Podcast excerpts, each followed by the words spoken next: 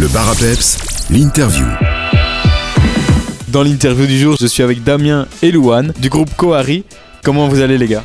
Bah super bien. Super bien, on a passé un très bon concert. Votre euh, collaboration est assez récente, les premiers euh, singles datent de 2022. Comment s'est passée votre rencontre? Euh, eh bien, on s'est rencontrés, on, travaille, a travaillé ensemble sur la BO d'un court métrage. et donc, euh, on s'est, voilà, de là est notre rencontre. Et on s'est dit, ah bah ça marche bien quand on fait de la musique ensemble. euh, Est-ce qu'on n'essayerait pas de développer ça un peu plus? Et puis très vite, euh, l'idée de créer un vrai projet à proposer en concert, etc., a germé.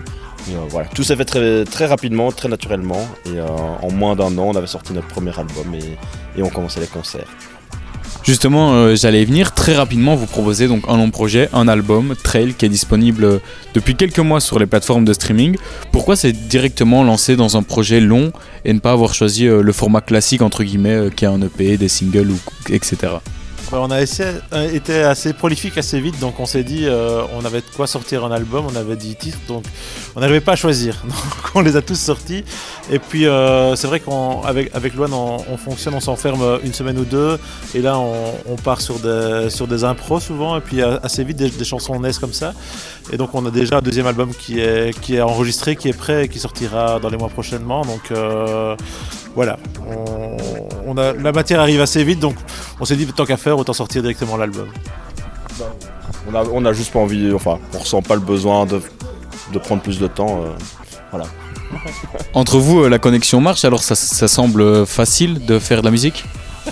Euh, bah oui, après on est tous les deux musi- musiciens professionnels et on, on tourne dans pas mal de projets, donc on a l'habitude de faire de la musique, on a de l'habi- de l'habitude, euh, enfin on a l'habitude de, de travailler avec euh, d'autres personnes et euh, oui, il y a une bonne alchimie, euh, ça a directement bien fonctionné. euh. donc voilà.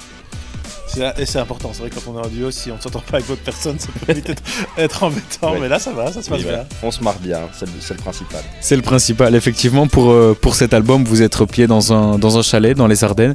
Comment s'est passée euh, cette petite retraite?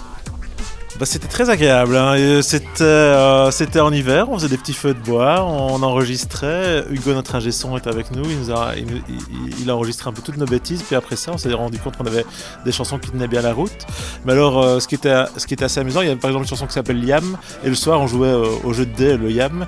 Et, euh, Hugo, ni vu ni connu, enregistrait quand on lançait les dés. Et puis on a pu se, se servir par exemple de ces sons-là pour faire un beat euh, électronique euh, à partir des jeux de dés. Donc en fait, tout, tout le chalet a été propice à, à l'enregistrement. On a enregistré le feu, on a enregistré le, euh, l'extérieur, extérieure, l'ambiance ouais. extérieure, etc. Et donc, on entendait parfois des oiseaux dans, dans, dans, dans l'album. Et c'est, c'est- voilà, c'est des de, de ce chalet euh, qui, qui était très inspirant. Dans votre album, euh, on voyage aux notes tantôt mélodiques, tantôt un peu plus électro. Quelle est un peu la couleur de ce projet? Comment est-ce que vous le définiriez? Euh, ben, c'est assez compliqué à définir. Enfin, on a même nous du mal parfois à, à s'autodéfinir, mais on, s'inscrit clairement dans la vague néoclassique. Euh, donc, euh, on peut citer comme référence des artistes comme Nils Fram ou Olafur Arnalds, qui sont des grandes références. Après, on vient aussi comme du post-minimalisme. Donc, euh, il y a quelques, quelques figures de pro comme Philippe Glass ou même Steve Reich avant. Euh, et alors, clairement, on a des influences très électroniques, euh, plutôt French touch, euh, que ce soit euh, Rhone ou des artistes comme euh, Justice, etc. Ou plus berlinoises comme euh, Moderate. euh, voilà, c'est un peu un melting pot de tout ça, mais c'est ce qui fait euh, notre couleur. Et donc, si on devait dire, euh, Couleur assez unique. hein. voilà, classifier notre musique, néoclassique électronica.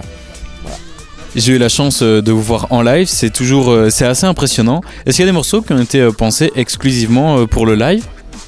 Les morceaux n'ont pas été pensés exclusivement pour le live, mais par contre, c'est vrai qu'une fois qu'on les a enregistrés, on réfléchit après à comment les rendre en, live, comment faire durer des parties plus longtemps, par exemple, et puis développer le côté électronique aussi. ça, on aime bien tri- triturer les machines, etc. pour le live et développer un peu plus loin certaines parties, quoi, en fait. Oui, je pense que le premier album était quand même plus mélodique et plus sur des grandes envolées lyriques euh, et, mélodiques. Et quand même avec le nouvel album qu'on qu'on a réalisé et on joue déjà quelques titres en live, il y avait cette vraie volonté de faire euh, des morceaux plus électronique et plus dansant, enfin que ça puisse être une grande fête aussi et pas juste, euh, juste beau à écouter, mais que les gens puissent participer à la fête. Pour suivre euh, toutes vos actualités et ne pas, monter, ne pas manquer pardon, la sortie de ce deuxième album, on peut vous suivre euh, sur les réseaux sociaux. En attendant, euh, ce deuxième projet Trail est toujours disponible sur les plateformes de streaming et téléchargement. Merci beaucoup les gars et à bientôt avec ce deuxième projet. Merci, bah, beaucoup. merci à vous. Merci, à bientôt.